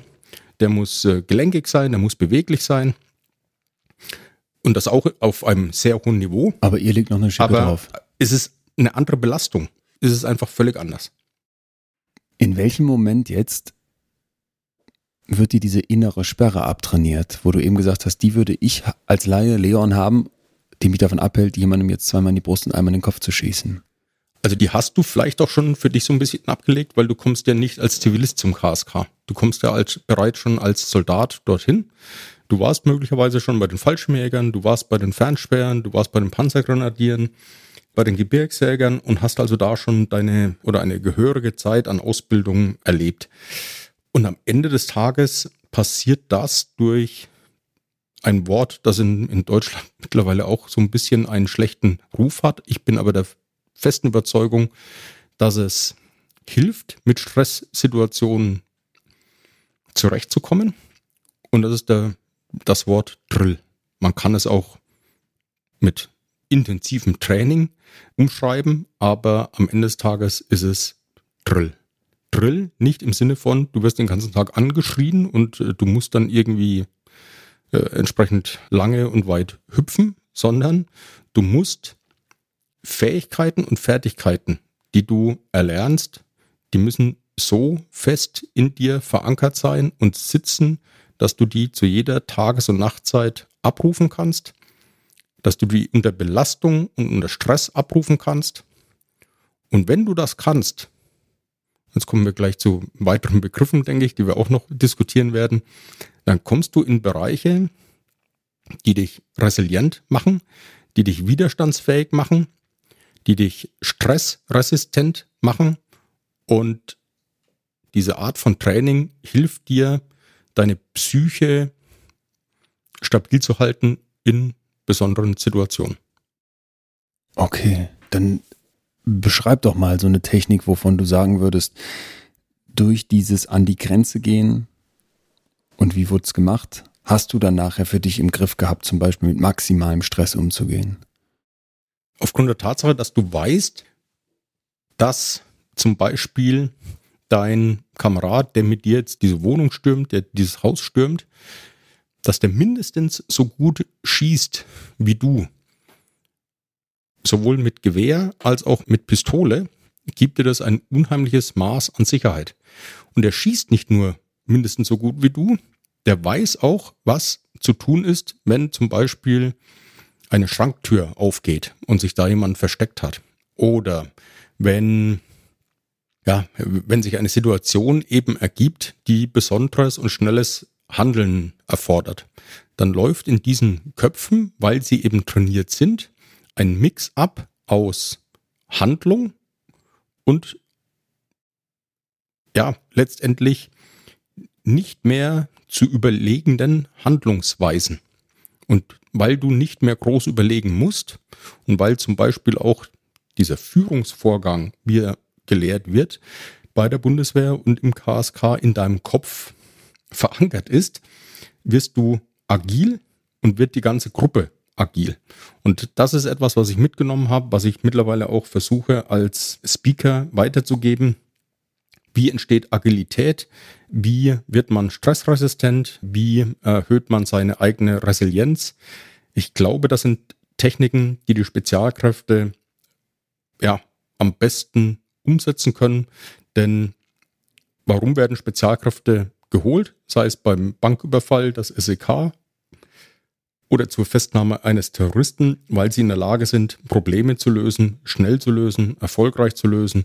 Und dann sind wir ganz schnell schon in dem Bereich Ich und die Problemlösungskompetenz, das Thema Agilität, Resilienz, das sind so ganz große Themen, die in meinen Augen man von Spezialkräften lernen kann. Es gibt eine Situation, da seid ihr unterwegs mit einem gepanzerten Fahrzeug und wie sie später raushält, ungepanzerten Fahrzeug, okay, oh, krass, ja. Und wie sie später rausstellt, ist jedenfalls ein Kriegsfahrzeug, mhm. hältst du 50 Zentimeter vor einer Bodenmine dieses Fahrzeug an. Mhm steigst dann aus mit Kameraden und mhm. bewegst dich zu Fuß weiter und erst dann stellt ihr fest, dass ihr eben auf diesem Minenfeld seid. Mhm. Dann nimm uns doch mal rein mit in so eine ganz handfeste Führungssituation und wie du die dann löst, weil du hast mhm. jetzt plötzlich die Verantwortung für mhm. das Leben deiner Kollegen, mhm. was, und da müssen wir gleich drüber reden, ja in deinem weiteren Verlauf noch eine riesige Rolle spielen wird, zum Beispiel dann, wenn du die Verantwortung für Geiseln auf Piratenschiffen übernimmst. Ja, also diese Situation, auch die habe ich wirklich äh, immer noch äh, ganz, ganz nah vor meinem inneren Auge. Wir fahren an einem dieser heißen Tage da unten im Kosovo eben in ein Gebiet, das kartografisch nicht wirklich erschlossen war durch die Serben. Kartografisch im Sinne von, ja, wir hatten eine klassische Landkarte, aber militärkartografisch war es nicht erschlossen, denn in diesem Bereich gab es keine Einzeichnung von Minen, von irgendwelchen äh, ehemaligen Stellungen. Es hieß nur, fahrt da mal hin und schaut, ob es wirklich dort so aussieht, wie es denn auf der Karte aussieht, nämlich völlig ungefährlich. Und so haben wir uns da mehr oder weniger auf eine lustige Landpartie aufgemacht und sind äh, da auch in so ein Seitental gefahren, Berg hochgefahren und irgendwann wurde dieser Feldweg äh, sehr steil, so dass ich dann aus einer aus einem Bauchgefühl heraus gesagt habe, ja, Fahrzeug halt und lass uns hier mal absitzen und äh, zu Fuß weitergehen, denn es wird für die Fahrzeuge ein bisschen zu holprig. Wo, kommt, wo kommt dieser dieses Bauchgefühl her? Hast du eine nee, Vorstellung? Also das, das weiß ich bis heute nicht. Nein? Das, das muss eine, eine innere Stimme gewesen sein. Äh, es war ganz, ganz viel Glück, es war ganz viel Zufall.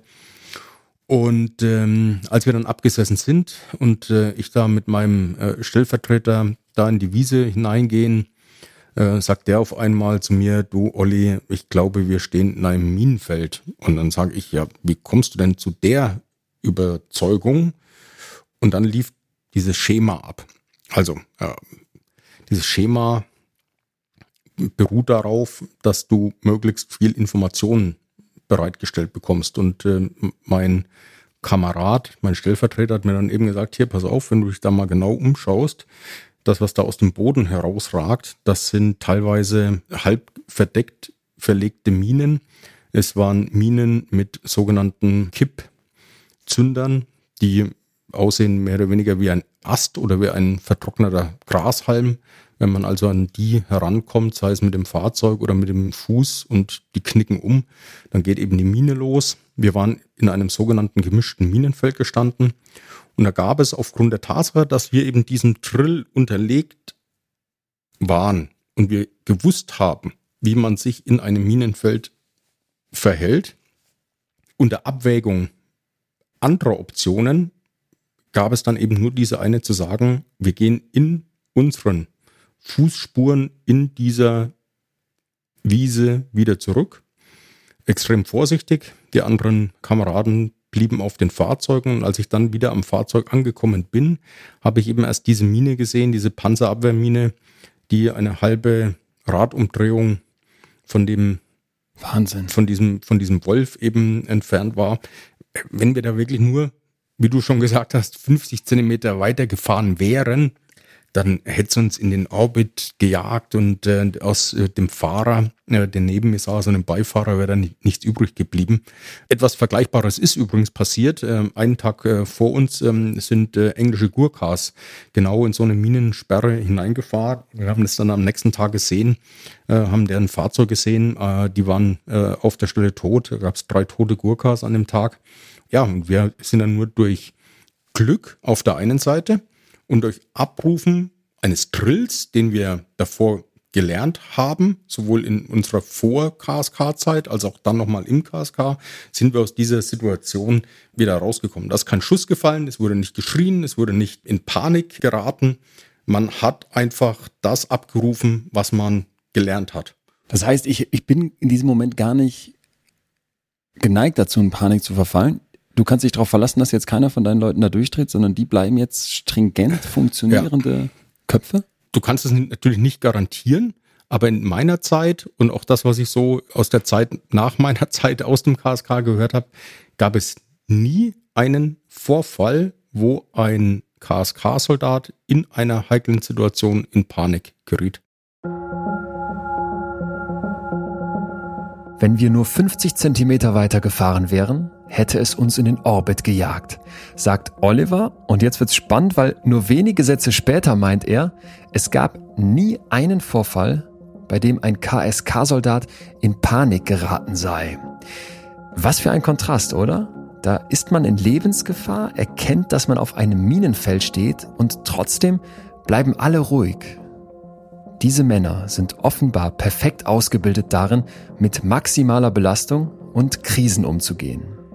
Im psychologischen Sinne ist eine Krise der Verlust des psychischen Gleichgewichts infolge einer Überforderung durch belastende Ereignisse von außen oder auch von innen.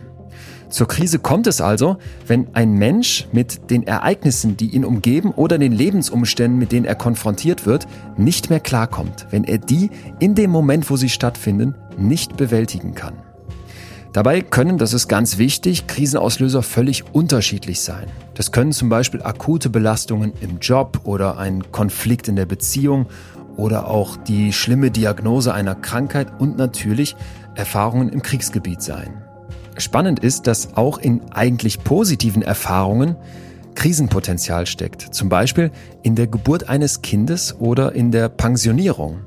Machen wir uns nochmal klar, Krise bedeutet, ich bin in einem Moment überfordert. Ich komme nicht klar. Und das kann natürlich bei der Geburt eines Kindes passieren oder wenn ich plötzlich viel mehr Zeit habe als vorher und mit meiner Frau zu Hause hocke, obwohl wir doch vorher wunderbar durch unseren Arbeitsalltag zumindest so ein bisschen getrennt waren. Wir halten fest, keine Krise ist wie die andere und trotzdem kennt die Forschung verschiedene Krisenphasen. Die erste Phase ist der Schock. Ich bin gelähmt, ich will die Situation vielleicht gar nicht wahrhaben und leugne, was passiert ist. Dann folgt in Phase 2 das Reagieren. Das ist so eine Art Auftauen. Langsam wird mir klar, was passiert ist und es melden sich heftige, zum Teil vielleicht auch chaotische Emotionen aus Angst, Wut, Verzweiflung oder Hoffnungslosigkeit. In der dritten Phase kommt es dann zu einem Bearbeiten. Ich kann es nicht mehr ändern. Ich muss akzeptieren, dass die Dinge sind, wie sie sind und anfangen, nach Lösungen zu suchen. Wenn es gut läuft, gelingt es mir dann, den Blick nach vorne zu richten und die Belastung hinter mir zu lassen.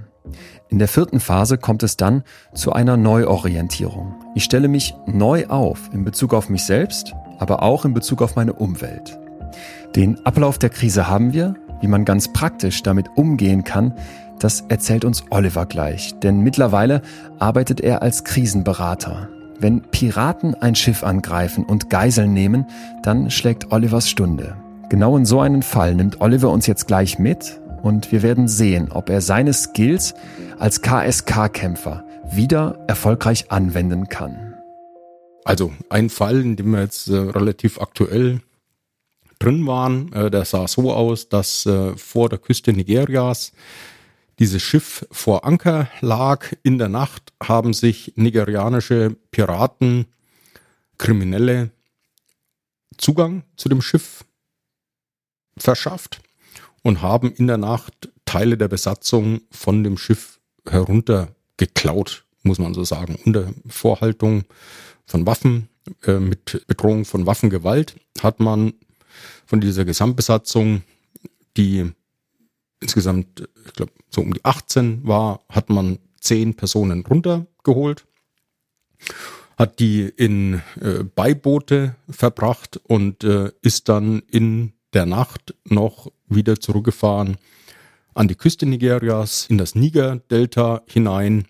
Und äh, wir hatten wirklich genau, ähnlich wie du, wie du sagst, die Information, es waren Piraten heute Nacht da, Teile der Besatzung fehlen.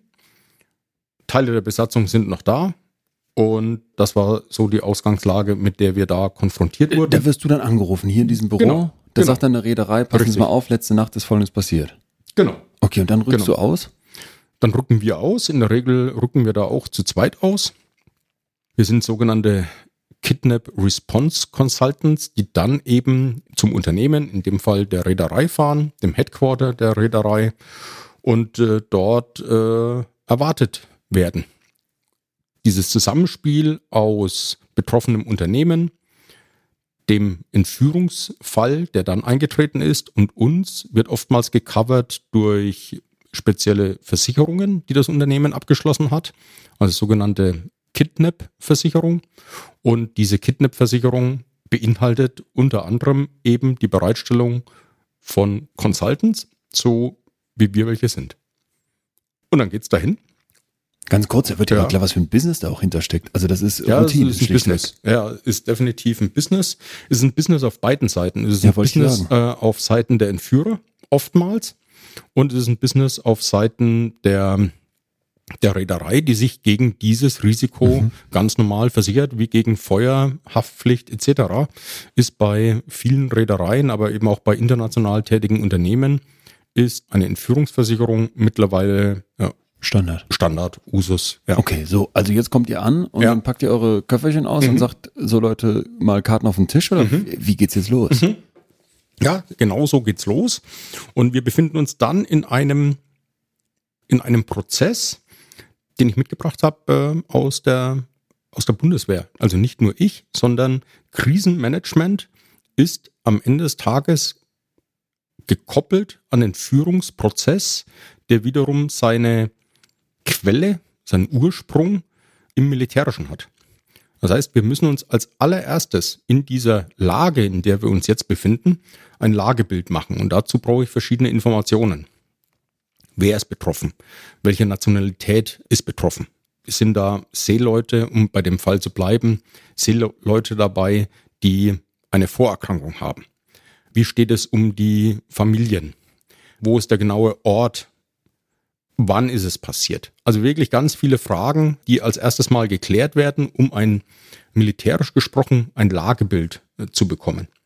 Und wenn wir dieses Lagebild dann haben, dann beurteilen wir die Lage. Und die Beurteilung der Lage in dem Fall, wie du ihn auch gerade geschildert hast, lautet dann, wir haben es mit Kriminellen zu tun, die Geld haben wollen. Es geht also um Business. Menschenleben versus Geld und die Frage, die sich dann stellt, wie hoch ist der Preis des Lebens? Und da musst du dann auch wiederum wissen, mit wem du es auf der anderen Seite zu tun hast, in welcher Region das Ganze gerade passiert, wie hoch dort gerade der Preis des Lebens verhandelt wird. Das sind Informationen, die wir haben. Von wo bis wo geht da die Range? Ja, das kann von wenigen tausend Dollar in Mexiko gehen. Das heißt ganz kurz, wenn bis, ich diese wenigen tausend ja. Dollar nicht irgendwie überweise oder dahin kriege, wird ja. die Person abgeschossen. Das kann passieren, ja. Okay, und wo ist es besonders teuer? Wo ist es besonders teuer? Es ist ähm, äh, abhängig wirklich auch von der Häufigkeit, also mittelhoher Preis und es passiert oft, macht das Ganze auch relativ teuer.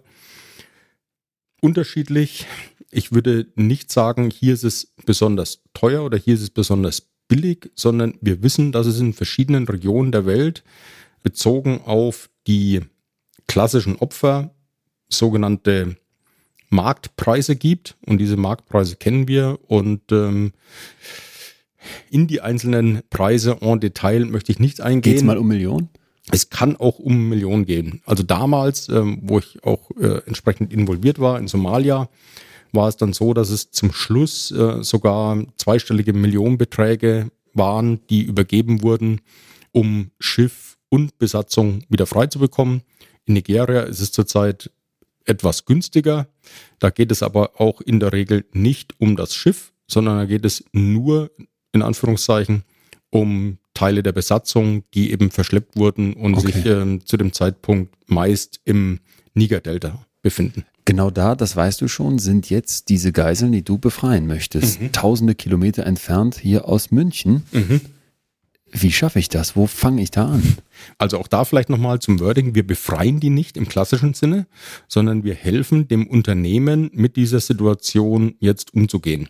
Wir helfen. Also du machst jetzt nicht mal kurz die Pumpgun frisch, Nein, steigst mach, in deinen Geheimhubschrauber und fliegst dahin. Wenn man immer wieder gefragt, äh, das ist, das ist äh, aber wirklich dann äh, Hollywood.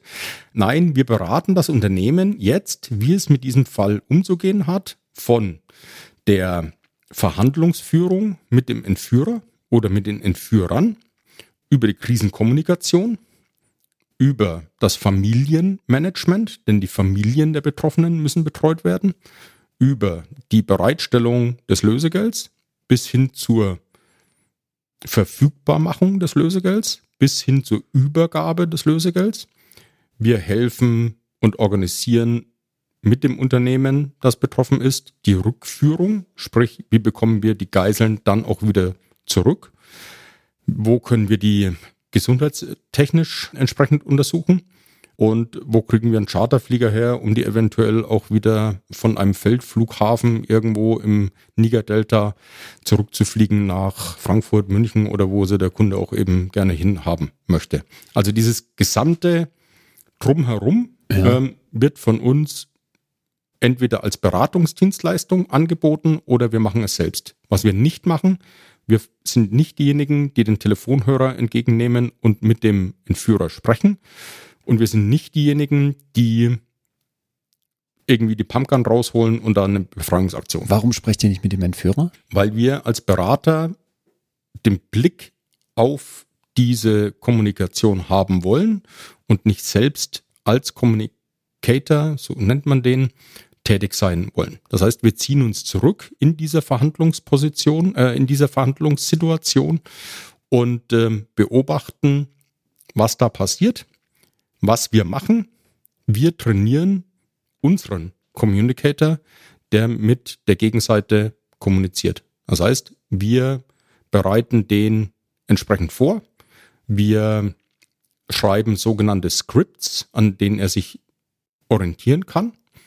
Und ähm, wir erarbeiten zusammen mit dem Unternehmen eine Strategie hinsichtlich der Lösegeldsumme und dann auch der Lösegeldübergabe. Ähm, das heißt, wir machen ein Ziel fest, so und so teuer soll und darf es werden. Und auf dieses Ziel hin arbeiten wir dann. Äh, was ist da dann die Maßgabe, um zu sagen, so teuer darf es sein? Der Kontostand vom Unternehmen oder die Versicherung? Weder noch, es ist der Marktpreis. Was hält mich jetzt als Entführer davon ab zu sagen, dass mir egal, was die anderen zahlen, mhm. ich habe hier eure Leute sitzen und dem ersten schneide ich jetzt schon mal die Kehle durch und dann schicke ich euch da mal ein Foto von. Das schicke ich mhm. nicht nur euch, sondern das schicke ich auch noch irgendeiner mhm. Zeitung. Mhm. Und dann gucken wir, ob ihr nicht den Preis ein bisschen nach oben bringt. Mhm. Also Drohkulissen sind natürlich Teil dieser Verhandlungsführung. In wie der Regel. Sehen die so aus wie gerade beschrieben? Also wir wissen von einem Fall, das war allerdings nicht in diesem Piraten-Business und da spreche ich halt ganz bewusst von Business. Wir wissen von einem Fall, wo zwei Weltreisende Frauen in Afrika entführt wurden und da wurde an die Familie wurden solche Horrorbilder versendet, allerdings als Fake-Bilder. Man hat die Geiseln damals mit, äh, mit Hühnerblut überschüttet, so dass das aussah, als hätte man die selbst äh, so hergerichtet, oh sprich äh, Wunden äh, ja. herbeigeführt. Aber da wäre doch jede Mutter sofort bereit und wahrscheinlich genau, auch jeder deshalb Vater. ist es auch unsere, unsere Aufgabe, äh, solche, wenn solche Bilder kommen, das zu kanalisieren und äh, es gar nicht an die Familien weitergeben zu lassen. Das ist alles dann Teil des Managements innerhalb dieses Krisenstabs.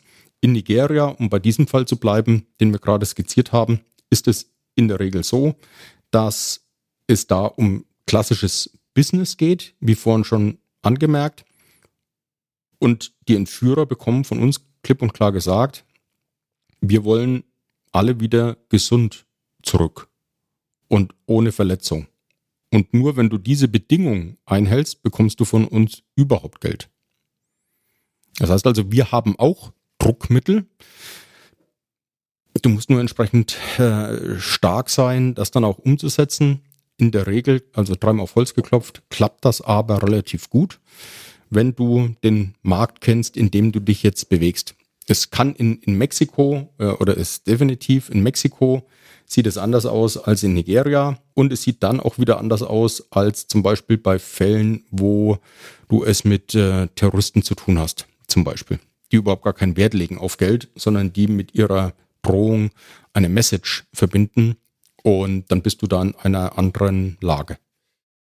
Klingt jetzt aber alles erstmal so, wenn wir nochmal in den Business-Gedanken da drauf mhm. gucken, vor allem für die Piraten, dann, mhm. um zu diesem Fall jetzt gleich in Nigeria zurückzukommen, dass wenn es so eine Art Abkommen gäbe, wir zahlen nicht, mhm. dass das dann auch nicht gemacht würde. Also man hört das ja manchmal von Staaten, dass man dann einfach sagt, der deutsche ja, ja. Staat verhandelt nicht mit ja, Terroristen. Ne? Das mhm. gibt's nicht. Du kannst jetzt hier nicht den Außenminister entführen irgendwie, weil sie nicht mhm. Äh, in mhm. irgendeinem Ausland und dann mhm. nachher sagen, wir hätten jetzt mhm. gerne 400 Millionen Euro.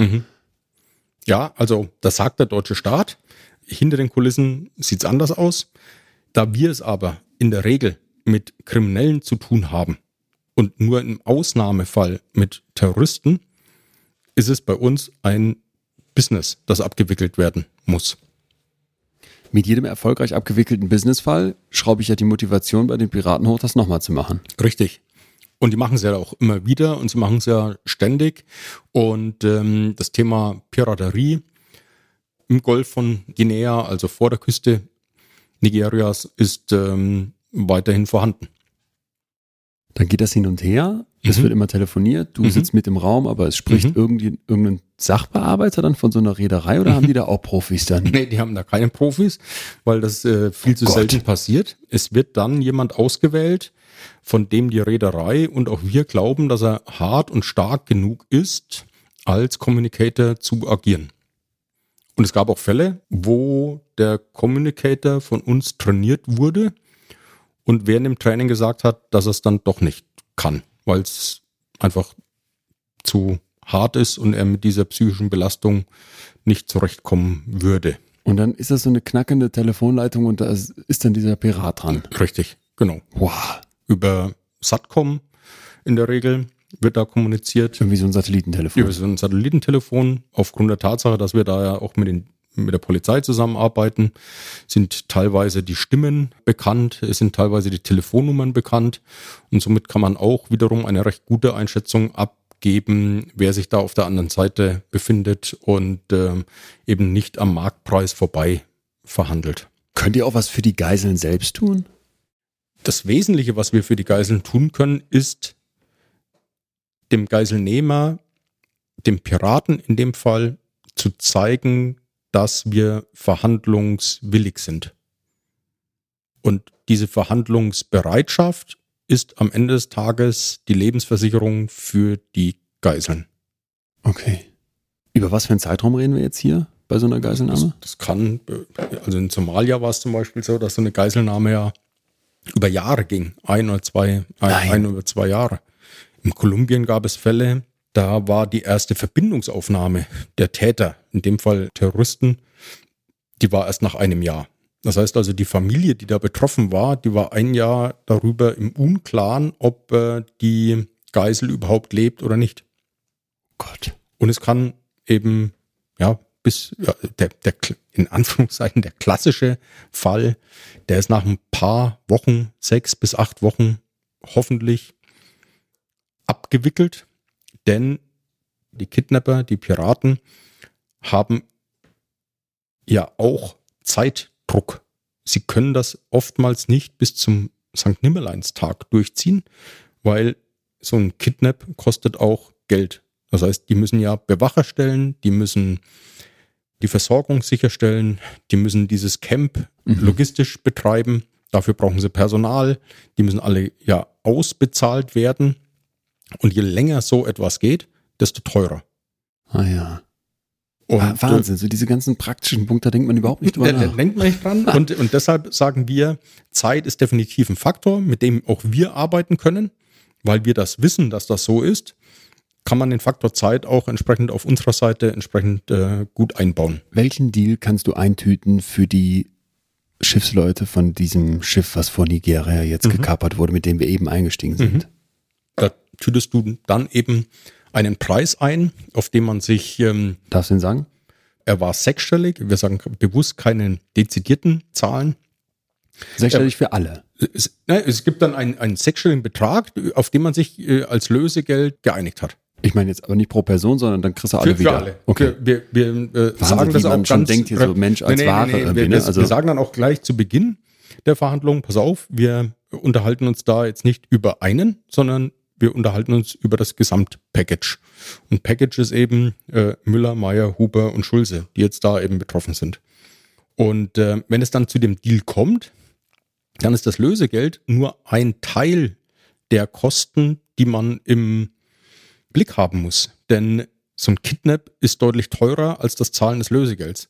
Es muss gezahlt werden die Rückführung. Es muss gezahlt werden der Ausfall des Schiffes, das jetzt nicht mehr von A nach B fahren kann. Es muss gezahlt werden eventuell die Verlegung einer Ersatzcrew, um das Schiff wieder beweglich zu machen. Es müssen möglicherweise Liegegebühren Ja. gezahlt werden. Ja, ja.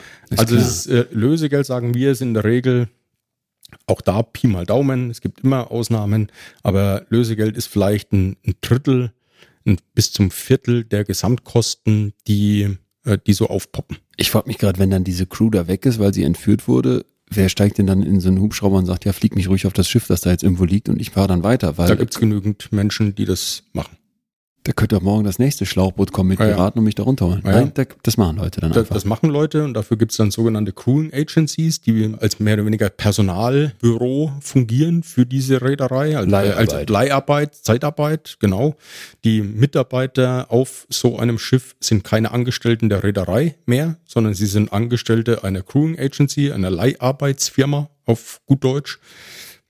Und im Zuge der Arbeitnehmerüberlassung arbeiten die dann eben auf dem Schiff der Reederei. Zeitlich die- befristet. äh, Haben die da nicht, könnten die nicht ein paar Typen wie dich mitschicken mit ein paar Maschinenpistolen, die dann sagen, wenn hier mal so ein Piratenschlauchboot Ja, ankommt, dann schießen wir ein paar in- Löcher rein? In Somalia war es ja so, als dieses Problem damals vor ein paar Jahren in Somalia überhand genommen hat, dass die Reedereien bewaffnetes Personal entsendet hat und äh, die dann äh, durch diesen Golf von Aden dann eben mitgefahren sind. Mittlerweile hat sich das äh, Problem in Somalia gelegt. Es gibt weiterhin diese bewaffneten Guards, aber das geht eben nur in Somalia. In Nigeria ist es nicht zulässig, in den staatlichen Gewässern von Nigeria bewaffnetes Personal zu entsenden und dort tätig werden zu lassen, weil die nigerianische Regierung das nicht gut heißt und dem nicht zustimmt. Weil die meinen, wir können das selber regeln. Richtig. Können sie nicht, dann kommt diese Entführung. Richtig. Okay. Richtig. Und am Ende dann, wie kriege ich das Geld dahin? Da kann ich ja schlecht Hm. zur Stadtsparkasse gehen und sagen, hier, wir bräuchten mal Ja. 600.000 Euro überwiesen nach.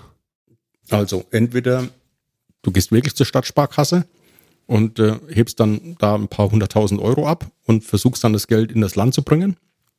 Oder aber du gehst zur Stadtsparkasse in Lagos, um jetzt mal im Bild zu bleiben, und hebst dort das Geld ab. Das heißt aber, du musst, wenn du die Option A wählst, musst du sicher sein, dass du das Geld ins Land bringen kannst und darfst. Und wenn du die Option B wählst, muss es dir klar sein, ob die Stadtsparkasse Lagos überhaupt so viel Geld in Dollar verfügbar hat.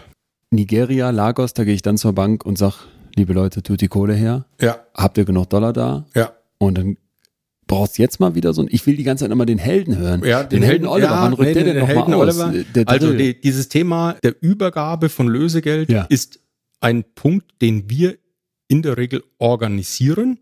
Und es gibt zum Beispiel auch da in Nigeria mittlerweile Firmen, die du anheuern kannst, die Lösegeldübergaben durchführen. Ey, das ist, das Und- ist Wahnsinn. Ich warte die ganze Zeit noch auf so einen, so einen, so einen PayPal-Konzern oder irgendwie so ein Amazon, du- die sich da noch dran beteiligen da, an diesem es, Business. Es gibt ja auch im Bereich der Cybererpressung, bei denen wir ja auch tätig werden, ist das Thema ja der, der Bitcoins äh, Ja. äh, an, äh, an der Tagesordnung.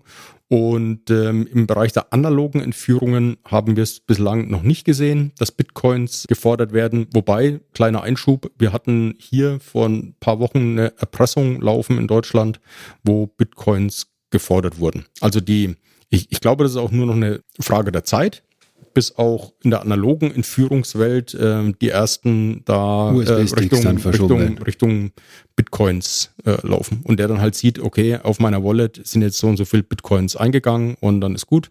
Aber in diesen Ländern, mit denen wir es da zu tun haben, ist das ähm, dieses physische Vorhandensein von Geld und das Anfassen können von Geld hat da eben noch eine andere Bedeutung. Bist du jetzt dann nur noch Schreibtischtäter? Fast, ja. Also mit, ja, sehr oft. Ab und zu gibt's natürlich schon so Highlights. Ähm, vor ein paar Jahren haben wir auch Lösegeld äh, abgeworfen vor der Küste Somalias. Das haben wir organisiert, haben dann äh, Charterflieger da klar gemacht, äh, sind da runtergeflogen, haben das Geld verpackt, haben es dann aus der Heckklappe abgeworfen mit so kleinen Hilfsfallschirmen. Und ähm, das war dann schon so ein bisschen James Bond für Arme. Wir haben äh, jetzt erst vor kurzem auch wieder Evakuierungsflüge durchgeführt, wo wir dann eigenes Personal dabei hatten. Es ist aber in der Regel ist es so, dass du eben Schreibtischtäter bist und Unternehmen berätst und das magst du eben hier im Office oder beim Kunden und äh, nicht so sehr im Dschungel von Nigeria. Lass uns doch nochmal aus diesem Extrembereich, in dem du operierst und arbeitest, in unseren kleinen Alltag versuchen zu gucken. Krise. Mhm. Ich habe irgendeine Krise. Mhm. Autounfall, in den ich verwickelt Mhm. bin. Trennung. Meiner Firma geht's richtig schlecht Mhm. und das kommt plötzlich raus. Mhm.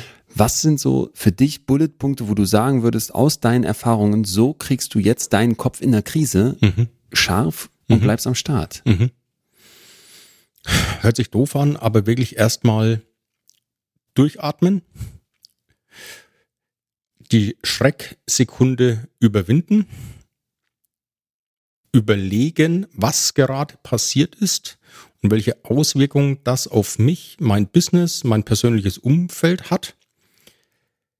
Versuchen, diese Situation nicht nur alleine zu lösen, sondern mir eine adäquate Beratung hinzuziehen. Dann versuchen, aus dieser Situation wieder herauszukommen, indem ich mir unterschiedliche Möglichkeiten des Handelns eröffne und diese Optionen gegeneinander abwäge. Also welche Option hat die meisten Pros, hat die meisten Cons. Und die mit den meisten Pros, die wähle ich dann. Und dann ganz stumpf in die Umsetzung gehe, ja, und dann auch nachhalte, sind meine Umsetzungsschritte, die ich jetzt gewählt habe, sind die effektiv, greifen die und äh, muss ich eventuell irgendwo nachsteuern. Fehlt dir der Drill manchmal und dieser Kick, dieser Nervenkitzel? Ah, den hole ich mir mittlerweile äh, so in meinem, in meinem persönlichen Umfeld. Ich bin weiterhin so halbwegs sportlich. Ja, aber jetzt, musst, jetzt musst du mir was sagen. Also jetzt muss auch sowas kommen wie Fallschirmspringen oder mit äh, ja, weißen nee, Haien also ohne Schutzkäfig schwimmen. Fallschirmspringen ist gar nicht so gefährlich, wie es, wie es oftmals ähm, ja. äh, kolportiert wird. Das gefährlichste Hobby, das ich habe, ist Skitouren gehen, also im freien Gelände. Berge besteigen im Winter und dann entsprechend über das freie Gelände auch wieder abfahren. Und da ist das Thema Steinschlag, Lawine, ist da immer ein Thema, das dich begleitet. Und äh, da wende ich unter anderem auch diese Grundsätze der Risikoabwägung und der Entscheidungsabwägung auch immer wieder an. Und äh, toi toi toi, bis dato hat's geholfen. Oliver, dann klopfe ich mit dir auf Holz, dass ihr dabei weiterhin gut durch den Schnee kommt und durchs restliche Leben. Vielen Dank. Alles klar. Für die Offenheit. Unlösbar gibt es nicht. Selbst aus schwierigen und ausweglos erscheinenden Situationen kann man als Sieger hervorgehen. So beschreibt Oliver sein Buch mit dem Titel Der Wille entscheidet. Ich habe das ziemlich fasziniert gelesen und ihm auch heute ziemlich fasziniert zugehört. Denn Olivers Geschichte wirft zwar einige Fragen auf und trotzdem finde ich, dass sie gleichzeitig einige Antworten liefert. KSK-Kämpfer brauchen ein Mindset, das nicht vom Himmel fällt. Wer einem Terroristen pam pam pam zweimal in die Brust, einmal in den Kopf schießen will, muss darin geschult werden. Und wer sein Leben in solchen Missionen in der Armee eines Landes riskiert, braucht vermutlich auch eine ziemlich große Portion Patriotismus. Dient diese Vaterlandsliebe als Dünger für eine rechte Gesinnung? Ist es vertretbar, Menschen zu Kampfmaschinen auszubilden? Und trifft Kampfmaschine als Beschreibung überhaupt zu auf einen Menschen wie Oliver? Welchen Eindruck hinterlässt der ehemalige Kommandooffizier bei euch? Ich weiß, es geht nicht, aber ich würde jetzt unglaublich gerne mit euch und Oliver zusammen die noch offenen Fragen weiter diskutieren, weil ich wie immer der festen Überzeugung bin, dass Gespräche, gerade zu den heiklen Fragen, für eine Gesellschaft enorm wichtig sind. Vielen Dank, Oliver, dass du hier warst und deine Geschichte geteilt hast. Ja, und damit bleibt zum Schluss wie immer der Blick auf die nächste Woche. Ich treffe Philipp Schlaffer. Philipp rutscht komplett ab in die rechte Szene. Als orientierungsloser Teenie wird ihm der Hass als Gefühl angeboten und was Hass mit Menschen macht, wieso Hass verbinden kann und immer mehr wird, wenn auf den Hass keine Reaktion erfolgt, darüber werde ich mit Philipp sprechen und ja, ein Stück weit auch streiten. Ich würde mich jedenfalls riesig freuen, wenn ihr dabei seid, weil ich glaube, dass Hass in unserer Gesellschaft eine unglaublich große Rolle spielt und oft nicht ganz verstanden wird. Also aus psychologischer Sicht extrem spannend und drumherum gibt's wie immer eine extrem spannende Geschichte. Bis dahin wäre es nahezu überragend, wenn ihr mir vielleicht Feedback zur heutigen Folge schreibt. Die Diskussion kann ja laufen. Am besten auf Instagram, da erreicht ihr mich unter meinem Namen Leon Winscheid oder per Mail post at leonwinscheid.de oder ihr sprecht mich einfach auf der Straße an. Wenn wir uns sehen, ich würde mich freuen. In diesem Sinne, bleibt mir bitte gesund und gewogen. Wir hören uns hier wieder. Bis dahin, euer Leon. In extremen Köpfen.